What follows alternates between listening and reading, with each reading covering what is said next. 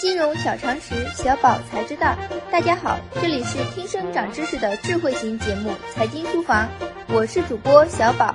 十年前，如果你是网络文学的读者，你可能会沉寂在小说里，每天等着作者更新。但如果你不看网络文学，你很难受到网络文学的影响。但在今天，网络文学已经在各个方面直接或者间接地影响我们的生活和娱乐。作为数字阅读中重要的一个分支，网络文学已经开始更加深入地影响我们的生活。今天，我们就来一同了解中国数字阅读行业报告。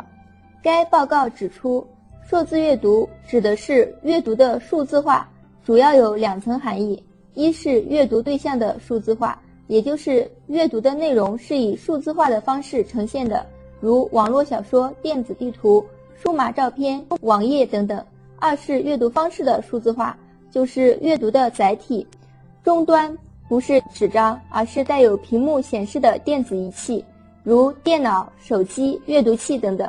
广义的数字阅读包括以数字文件为内容载体的公开出版物，电子书、漫画、数字报刊、杂志。以及有声读物文件。狭义的数字阅读指通过 PC、手机、平板电脑等互联网设备进行文字作品在线或者离线阅读，仅包含网络文学与出版物的电子版。我们今天仅研究狭义的数字阅读。二零一六年，中国数字阅读市场规模为一百二十亿元，同比增长百分之二十五；数字阅读用户规模为三点三三亿人，同比增长百分之十二点三。其中，移动端用户为三点零四亿人。二零一六年，网络文学、电子书、听书市场规模占比为百分之三十八点一、百分之三十七点六和百分之二十四点三。到二零二零年，数字阅读市场复合增速为百分之三十五到百分之五十，其中用户付费渗透率将翻一番，ARPU 值的增速为百分之五到百分之七。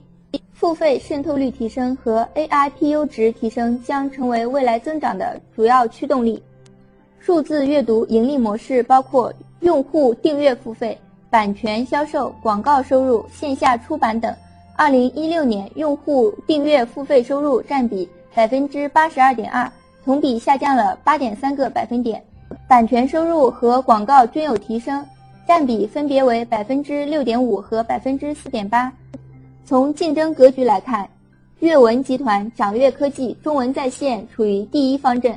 在上游内容方面，二零一六年网络文学作品一千一百六十万本，预计二零二零年将达到两千二百四十万本，复合增速为百分之十七点八。从内容市场份额来看，阅文集团、中文在线、掌阅科技位居前三，占比分别为百分之七十二、百分之二十七点五、百分之五点二。从文学网站来看，阅文集团在站点数量、用户覆盖率、日更新作品量等方面都处于绝对的领先地位。从移动 APP 来看，QQ 阅读、掌阅、起点读书的 DAU 位居前三，占比分别为百分之二十七点九、百分之二十四点七、百分之八点七。除了传统的数字阅读市场外，近年来喜马拉雅、荔枝 FM 等听书市场。新媒体阅读市场的发展也极为亮眼。二零一六年，听书市场规模为二十九点一亿元，同比增长百分之四十八点三。有声阅读 APP 多达两百款，主要包括以懒人听书为代表的垂直听书平台和以喜马拉雅为代表的数字电台两类。新媒体阅读方面，以微信为代表的新媒体拥有巨大流量，阅文集团、平治信息等充分利用流量红利引流。促进用户付费阅读。我国数字阅读出海尚处于起步阶段。二零一六年，掌阅科技出海收入七百八十八点八万，二零一七年第一季度实现收入三百零一点九六万。作为数字阅读行业中的龙头企业，阅文集团背靠腾讯与盛大两棵大树，发展势头迅猛，近期更是高调冲击 IPO。在赚足了眼球的同时，也为数字行业的未来发展树立了标杆。阅文集团成立于二零一五年三月，由腾讯文学与原盛大文学整合而成。腾讯持有阅文集团百分之六十二的股权，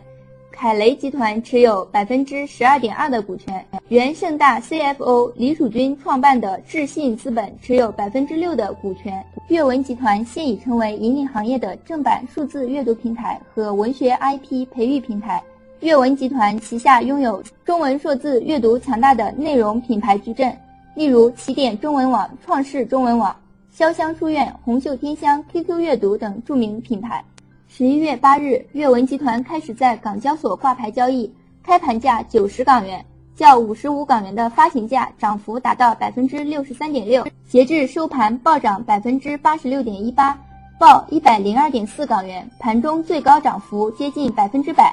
以收盘价计算，阅文集团市值达到九百二十八亿港元，已经超过五八同城、新浪、陌陌、唯品会等互联网公司。随着版权保护持续趋严，用户付费意愿不断增强，网文内容不断精品化，付费率的提升将成为行业持续增长的核心动力。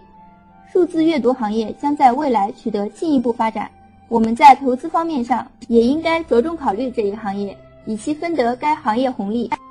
即日起，大家可以在微信搜索全拼金融理财峰会，